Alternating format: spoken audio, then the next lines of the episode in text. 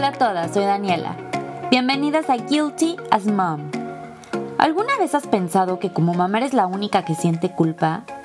Aquí vas a escuchar que la culpa que has llegado a sentir la sentimos muchas y que lo que te pasa a ti nos pasa a todas. La principal regla es no juzgar. Disfruten de nuestras pláticas entre mamás auténticas, en donde el propósito es quedar libre de culpa, empoderarnos y fomentar la maternidad libre de estereotipos.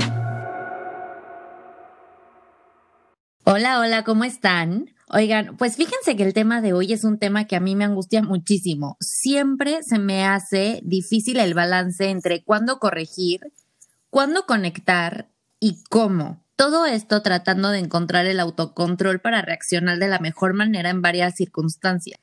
El reto es regularnos para nosotros poder ayudar a nuestros hijos a regularse. Y para platicar del tema nos acompaña Aitana Farré, ella es psicóloga infantil y, psicóloga en adolescentes, pero sobre todo es mamá de tres niñas y como mamá nos viene a platicar hoy. Hola, Itana, ¿cómo estás? Platícanos de ti.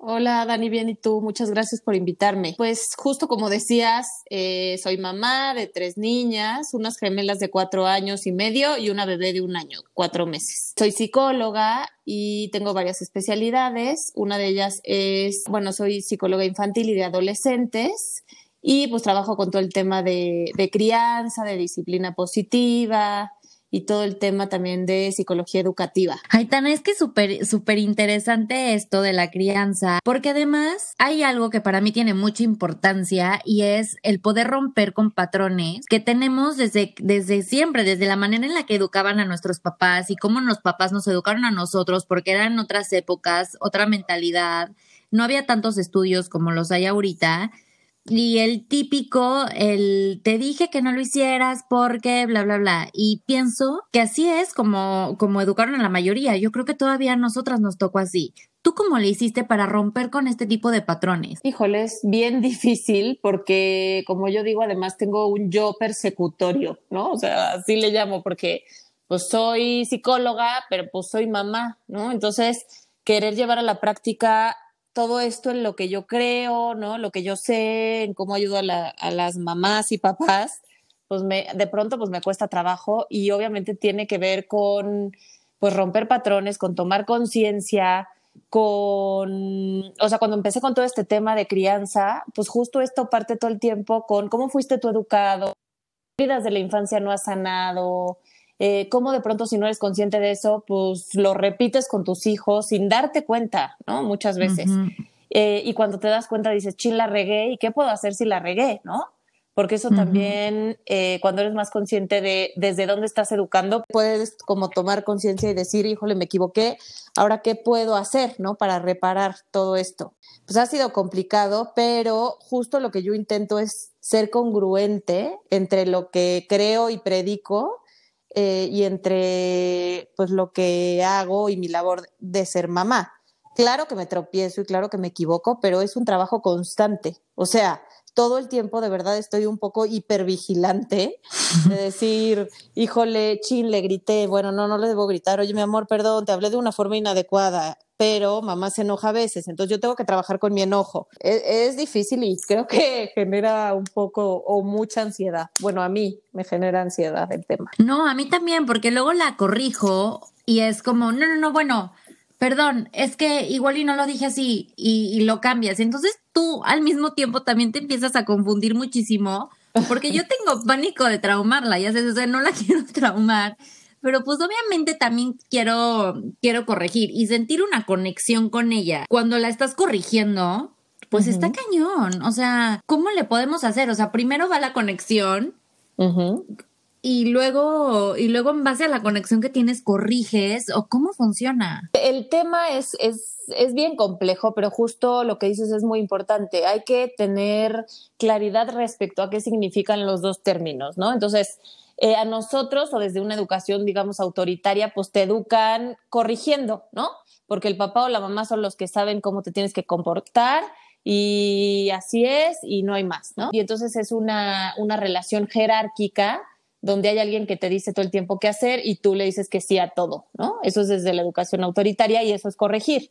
y como mamá y papá es muy difícil porque de pronto tú quieres todo el tiempo pues corregir, o sea, incluso estás jugando y siéntate bien, no tires hacia el lado, ¿qué está pasando? Este, ¿no? Porque está toda la carga social de pues de mí depende que se comporte en la sociedad, ¿no? Y por otro lado, eh, la parte de la conexión eh, se refiere como al vínculo que tú estableces con tu hijo, pues prácticamente desde que nace, ¿no? O sea, cómo respondes a sus necesidades, de qué manera, qué mensajes quieres dar al educar con tus acciones cotidianas y sobre todo conectar emocionalmente. O sea, valido lo que me está diciendo, entiendo que se puede enojar, conozco su etapa de desarrollo, me intento colocar un poco a su nivel, entiendo que hay cosas que no puede hacer por edad y entonces yo no le exijo más de lo que sabe, pero es complejo porque obviamente pues no todo mundo sabe pues cuál es la etapa de desarrollo de tu hijo ni qué puede hacer y qué no, ¿no?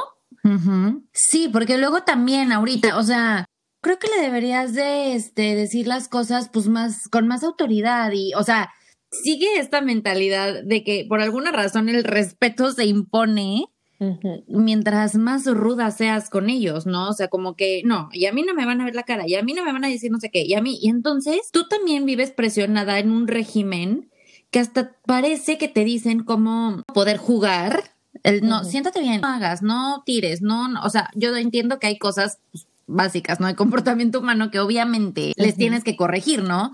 Pero si hay una línea muy delgada entre cuándo sí, cuándo no, cuándo nos, nos recomiendas que como que lo soltemos un poco más, es decir, ok, en este momento, este momento es muy importante para tu hijo, aguántate las ganas de todo lo que le quieras corregir y no lo hagas. Sí, o sea, yo creo que ahí primero tenemos que ser muy conscientes de qué quieres educar, o sea, qué quieres formar en tus hijos, ¿no? Y cómo y qué tipo de mamá quieres ser.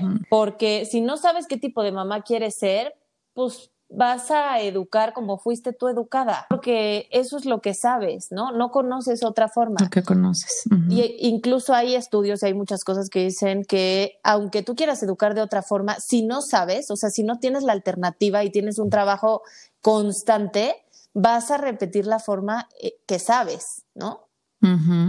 Entonces ahí hay que establecer prioridades, que eso es bien difícil, o sea, qué batallas quiero tomar, cuáles no, en qué momento conecto, ¿no? Valido y estoy, en qué momento corrijo, que ahí pues tiene que ver con todo un tema de, pues de teoría de manejo de límites, ¿no? Sí, luego me pasa que siento que Marieta ya está más berrinchuda de lo normal o así, me doy cuenta que lo que necesita es a mí, pero no a mí al lado mientras estoy en el iPad trabajando, mientras estoy chismeando, escuchando voice notes, así que soy la típica, sino que más bien me doy cuenta que lo que me necesita es a mí full, especialmente cuando llevo un, un rato un poco ausente, porque pues no sé, tengo que editar, tengo que preparar algo, tengo que incluso alzar la casa, o sea, incluso estando con ella en el mismo lugar y, este, de la misma forma, o sea, Mariano, los dos, demandan demasiado y, el carácter les cambia de una manera impresionante. O sea, te ven, para ellos, el que te vean ya estás disponible automáticamente, ¿no? Sí. Y si no te ven, pues obviamente también lo resienten. No sé qué duela más, no sé qué sea, no sé qué sea peor para ellos, si no verte o verte y que no puedes estar disponible para ellos porque estás trabajando o estás haciendo algo más. Cuando vemos este, esta forma en la que le cambia la conducta a tus hijos, ¿qué podemos hacer para como poder enmendar ese, ese sentimiento que, es, que tuvieron o no sé? Sí, yo ahí es bien importante, o sea, justo cuando tus hijos tengan una conducta, llámala inadecuada, ¿no? O sea, que estén más demandantes, que estén buscando atención, que lloren y, o sea, que pidan las cosas llorando, que de pronto veas que están necesitando algo, en lugar de corregir inmediatamente y decir, ya deja de llorar, ya no puedo más, estoy desesperada, porque pues claro que puedes caer en ese punto. Sí, no me lo pidas eh, llorando. No me lo pidas llorando, este, ya no puedo más, ¿no? Este, vete para allá y luego regresas. Eh, ahí más bien hay que pregúntate a ti justo esto, ¿qué está pasando? Está pidiendo mi atención. ¿Será que le estoy dando la atención que necesita? ¿Cuál es la atención que necesita? A lo mejor en el día estoy ahí, como tú dices, presente y literal no le echo caso para nada. O sea, me ve, pero no le echo caso. Entonces, ¿qué puedo hacer? Entonces, a lo mejor en un momento, bueno, yo siempre sugiero que en el día tengas pequeños momentos de conexión. O sea, a veces jugar al 100% cuando hay otras cosas que hacer es difícil, pero puedes tener pequeños momentos de conexión en el día. ¿Cómo? Puede ser desde eh, hacer cosquillas y entonces en la cama cinco minutos y que se rían un ratito y ya, y cada quien se va a hacer otra cosa, hasta poner en un calendario tiempo de juego con mamá y aunque sean 20 minutos, pero que sea de atención plena. O sea, sin el celular, sin escuchando audios, sin contestando mensajes, sin hacer otra cosa, el tiempo que tú creas que realmente puedes dedicar dedícalo al 100 y hagan pequeñas cositas, o sea, eso que te decía, pueden a lo mejor hacer agua de limón, pueden eh, perseguirse la casa, cantar una canción, ver un ratito algo en la tele y después hablar de eso que vieron, o sea, no tiene que ser necesariamente un juego estructurado, ¿no? Para que sientan que estás con ellos. Y eso a mí de alguna manera como que me da paz, porque digo, híjole, hoy no jugué, a lo mejor un juego estructurado, pero hicimos agua de limón, pero eh, las perseguí, pero en la mañana estuvimos un rato abrazadas en la cama. O sea, esos pequeños momentos de conexión cambian totalmente la percepción que ellos tienen de cómo te vinculas con ellos. ¿Tú cómo le haces con tres? ¿Cómo le haces para poder mantener este nivel de, de conexión, de tranquilidad, de, pues, un, sí, conexión, bonding? Con cada una de ellas, porque esa es una de mis más grandes preocupaciones y más grandes culpas. Que obviamente Marieta pues fue hija única por, por dos años y cacho en lo que nacía Mariano y mi atención entera, completa, era de ella. Luego nace Mariano, nace pobre, o sea, a los tres meses le toca la pandemia, entonces pues de ahí ya... No ha salido a ningún lugar. Exactamente, desde ahí es algo totalmente diferente porque con Marieta tenía estas actividades de la clase de música, la natación, la estimulación, me la llevaba a todos lados y no sé, o sea, como que la conexión era muy distinta. Ahora con Mariano, pues obviamente es muy diferente, primero porque ahí está Marieta. ¿Cómo encuentras el balance? ¿Cómo le podemos dar la conexión a cada uno?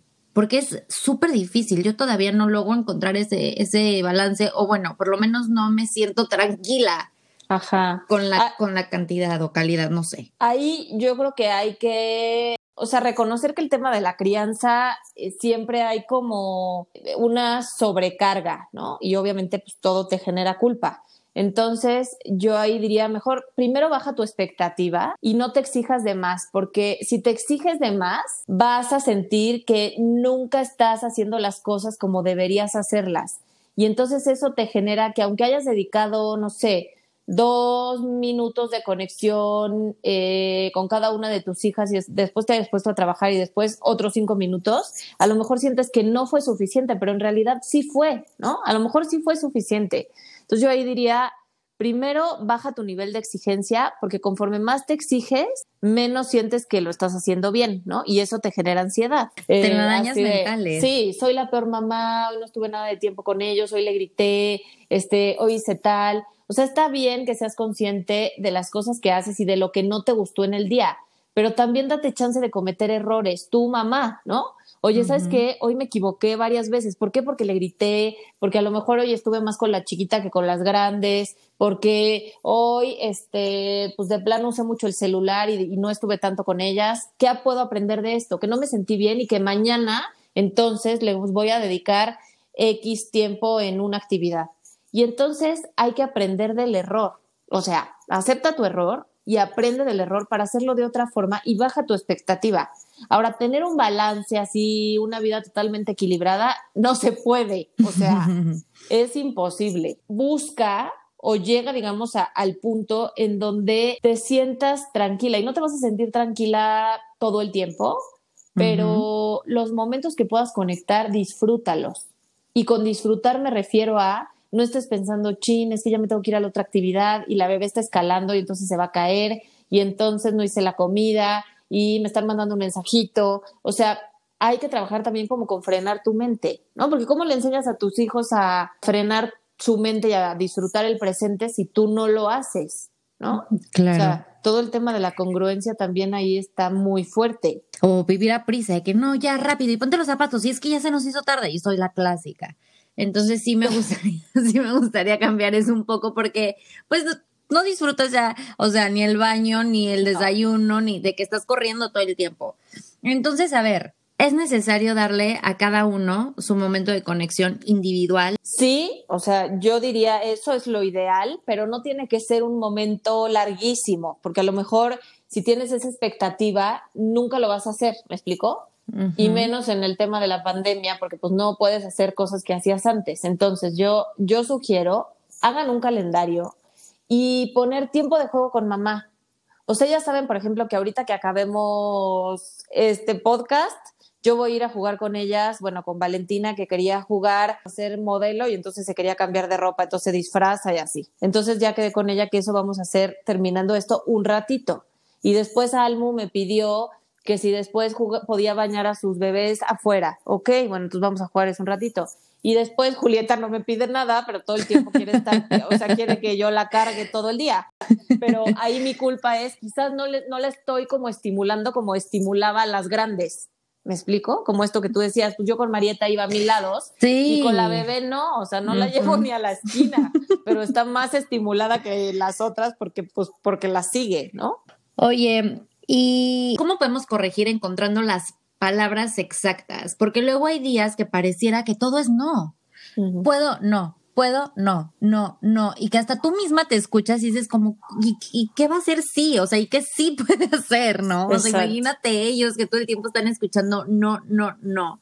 ¿Cómo podemos encontrar las palabras para sí, sí corregir, sí poner los límites, pero que no todo sea tan, tan no. Sí, o, sea, primero eh, eso, ten, ten, claridad de qué quieres enseñar en tus hijos, ¿me explico? Y qué está permitido y qué no está permitido y lo que no está permitido, cómo se lo vas a decir, que pues, es el punto clave y qué alternativa le vas a dar. O sea, es bien importante que cuando le digas no a algo, dile qué sí puede hacer, ¿no?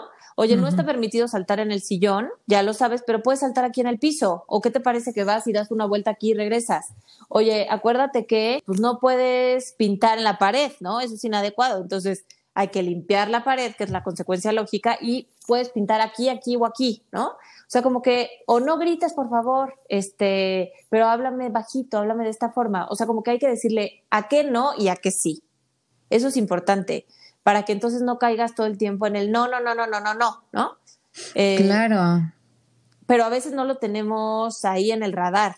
Entonces yo les diría, cuando digan un no, digan qué sí puede hacer, ¿no? Y por ejemplo, en el tiempo de juego, si te dicen, mamá, puedes jugar, puedes venir, oye, mi amor, no, ahorita no puedo porque estoy haciendo esto, pero al ratito vamos a hacer esto. Ojo, lo que prometas lo tienes que cumplir, porque entonces si no, pues es generar una, falta, una falsa expectativa y entonces ya no te van a creer, ¿no? Un tema que a mí me, me, angustia muchísimo es el tema de la confianza. ¿Qué pasos o qué, o qué tema, o sea, cómo podemos llegar al punto de tal conexión que tus hijos tengan literalmente la confianza de decirte lo que sea, mamá la regué, mamá me porté mal, mamá alguien me hizo algo, eh, no sé, o sea, como que, y también cosas buenas, obviamente, ¿no? ¿Cómo podemos eh, llegar a este tipo de, conexión. Es bien importante aquí justo ver cómo tú respondes cuando ellos se acercan a contarte algo.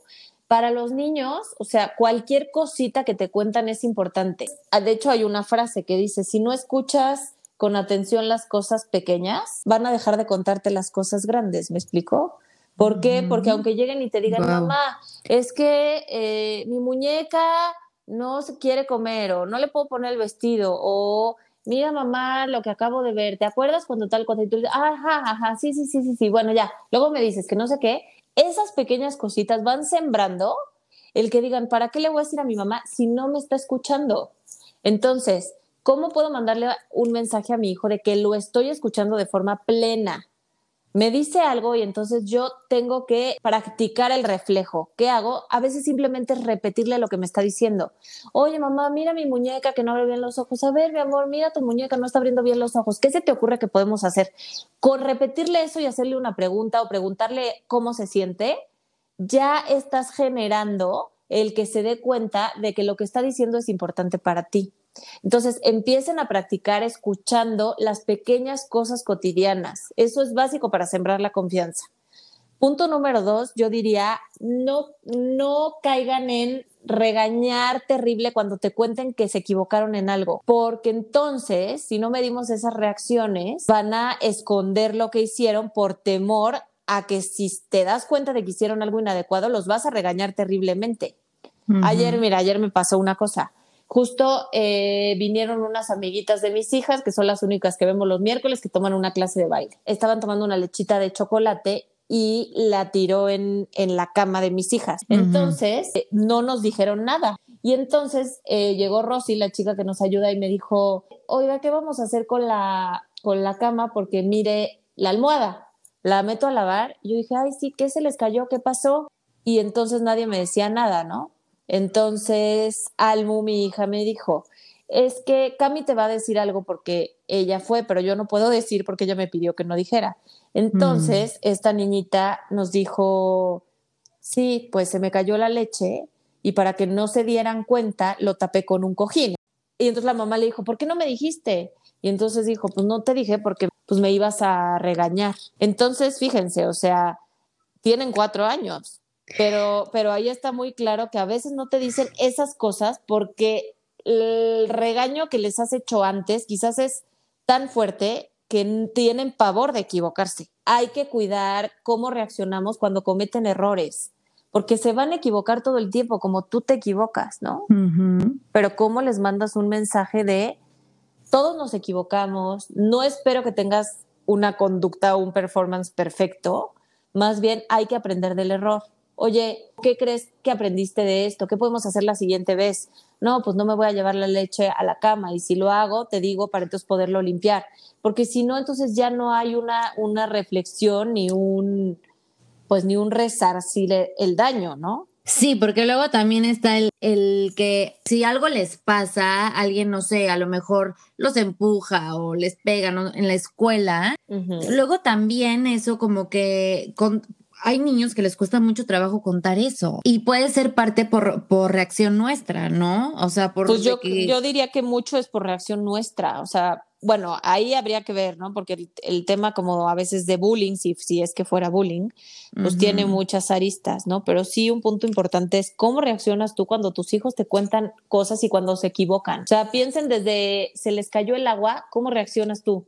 Ay, no es posible, te dije que tuvieras cuidado, hay que limpiarlo, ¿qué te pasa? O, híjole, mi amor, bueno, se cayó, ¿qué, qué hay que hacer? les puedes preguntar, oye, ¿qué hay que hacer para entonces hacerlos responsables de lo que hicieron? No, por lo limpio. Ok, bueno, pues va, hay que limpiarlo. Pero hay que, que, reparar. O sea, claro que nos vamos a equivocar, pero hay que reparar. Y algo que a mí me gusta mucho es, acuérdate que lo que educa es lo que haces todo el tiempo, no lo que, lo que haces a veces. ¿Me explicó? Si en general tú pues tienes momentos de conexión, validas sus emociones, te interesas por lo que te cuentan, eh, intentas reparar cuando te equivocas, etcétera, y un día le gritaste y después le pediste perdón, bueno, pues no lo vas a traumar porque lo gritas, porque le gritaste, ¿me explicó? Más bien le, vas a enseñar que no eres perfecta, pero que estás ahí con él o con ella. Lo que educa es lo que hacemos siempre. Si siempre educo a gritos y amenazando, si no haces tal, no tienes tal, y si no tienes esto, tal, y si no tal, porque así fuimos educados, pues entonces sí habría que pararnos y decir, oye, estoy educando de la forma en la que a mí me gustaría educar, no como yo fui educada, sino la forma en la que a mí me gustaría educar o de plano tengo que hacer modificaciones, ¿no? ¿Cuáles pueden ser señales, focos rojos que muestren desconexión con tus hijos? Puede ser mucho eso, que, que se empiecen a guardar las cosas y que te enteres de que ocurren cosas y de plano o sea, no te los digan ellos, que sí estén buscando como mucha atención constante de formas inadecuadas, desde, no sé, me pego para que me hagas caso porque es la única forma en la que te interesas por mí. O sea, que de pronto se puedan poner en riesgo en pequeñas cositas con tal de que les hagas caso. Niños que a lo mejor no los ves felices. Me explico, un niño, o sea, aunque se equivoque y lo que sea, generalmente se ven felices. Saltan, cantan, juegan, ¿no? Cuando ves que un niño de pronto no tiene ganas de hacer nada, que no se acerca a ti, que no tiene ganas de jugar como lo hacía antes, pues algo está pasando, ¿no? O sea, habría que ver qué, qué está ocurriendo. Niños que de pronto están muy enojados, con agresiones incluso verbales, eh, de golpes.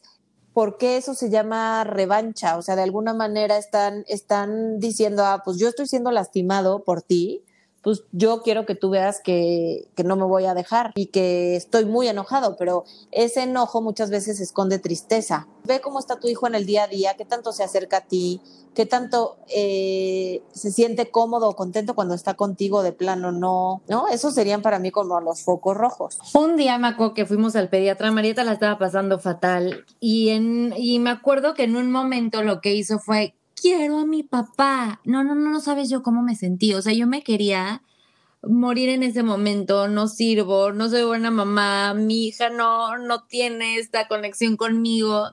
Luego entendí que pues siempre para algunas cosas prefieres a un papá y para otras cosas a otro. Y tener cierto tipo de conexión con los dos papás es válida. ¿Cómo podemos tú como mamá, obviamente, identificar en qué situaciones tu hijo te necesita más de ti y más de a lo mejor el papá, eh, la abuela, y, y, porque a mí siento que en ese momento también me dolió, la verdad, un poco de orgullo, de que, ¿cómo? O sea, yo estoy todo el día contigo y cómo que quieres a tu papá, ¿no? ¿Cómo que ahorita quieres a papá? o sea, sí, yo soy la que te quiere consolar, yo quiero, yo quiero abrazarte, o sea.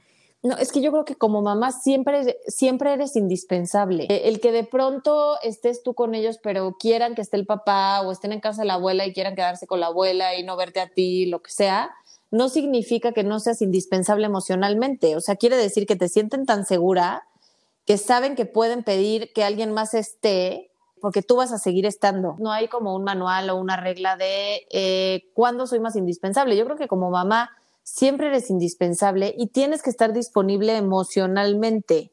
O sea, no significa que tú vas a estar feliz al 100, no.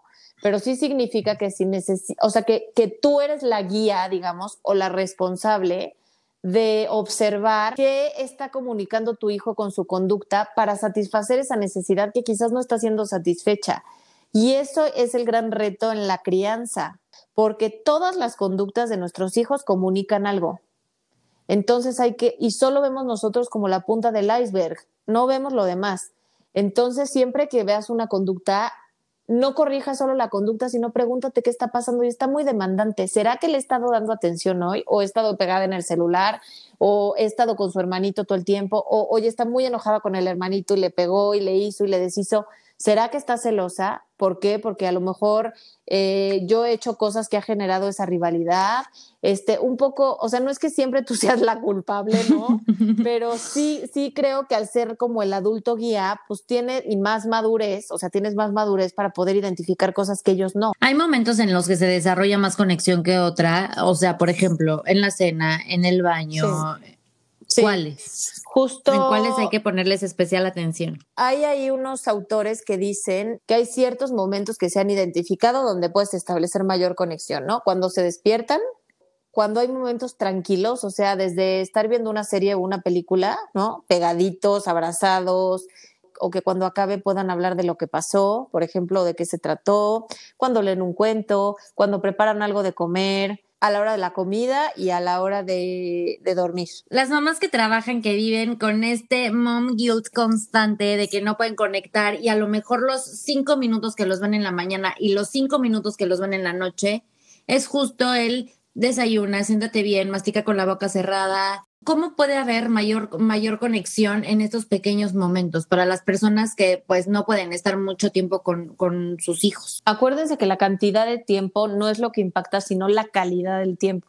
Prioriza que el tiempo eh, sea de calidad y puedas conectar. O sea, no significa no pongas límites, pero sí que tu hijo sepa que el tiempo que estás con él, te interesas por lo que está haciendo, le mandas mensajes de amor incondicional, no condicionas recompensar con regalos y con premios, porque eso al final es tapar una necesidad emocional que no, pues no se satisface de esa manera, ¿no?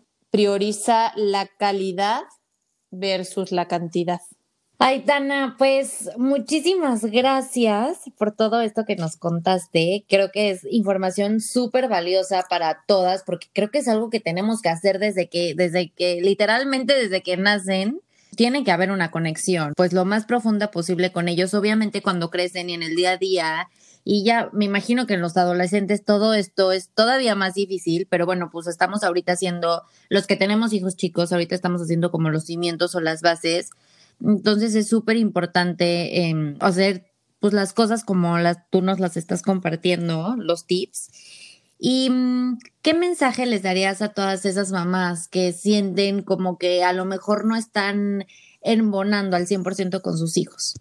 O que creen que, que, todo su discurso es pues solamente corregir? Yo, yo les diría, deténganse un momento y, y, piensen, ¿no? Eh, si hay como heridas en la infancia que no han sanado, eso es importante porque a veces contactar con eso es difícil. Entonces, ¿qué le puedo decir, digamos, a mi, a mi niño interior o qué, qué de lo que yo viví en la infancia de alguna manera no he sanado o no quiero repetir? Y también un poco qué quiero formar en mis hijos y si lo que estoy haciendo en el día a día me está acercando a eso que yo digo que quiero lograr. Y si me siento tranquila o cómoda con mi forma de ser mamá. Si no me siento tranquila con mi forma de ser mamá, bueno, pues detente a ver por qué, ¿no? Si es un tema de sobreexigencia, entonces baja tu nivel de exigencia. Pero si es un tema donde sientes que estás repitiendo algún patrón y no te sientes cómoda con eso, pues toma conciencia y pues busca alternativas, ¿no? Pero hay que conocer las alternativas para poderlas llevar a cabo. Si no tenemos alternativas, no vamos a saber hacia dónde dirigirnos. Y acuérdense que eh, para nuestros hijos, en la mayoría de los casos, somos perfectas. O sea, claro que, van creciendo y van viendo pues nuestros errores y que, pues, que no somos perfectas, ¿no? Eh, pero que lo que tú le digas, eso va a ir construyendo eh, la imagen que tienen de sí mismos, la autoconfianza, eh, la autoestima, el que ellos se sientan capaces de, ¿no? Entonces, como esa, esa frase que dice que me gusta mucho, como la voz con, lo que con la que les hables a tus hijos se va a convertir en su voz interior. Y yo eso lo uso mucho como mamá, o sea, me resuena mucho es, a ver, ¿qué, ¿qué idea tienes tú o qué creencias tienes respecto a cómo es tu hijo? Y si esas creencias te están dirigiendo a, a, vincularte desde esa creencia que a veces no es positiva, o qué piensas de él, ¿no?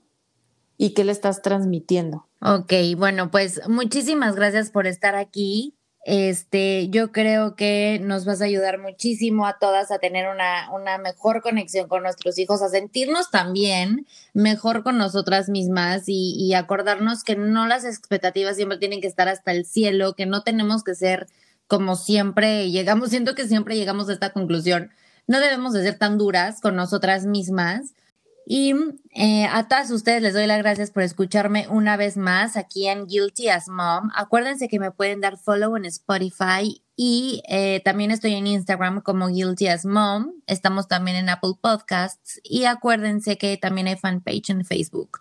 Muchísimas gracias a todas por estar aquí. Adiós.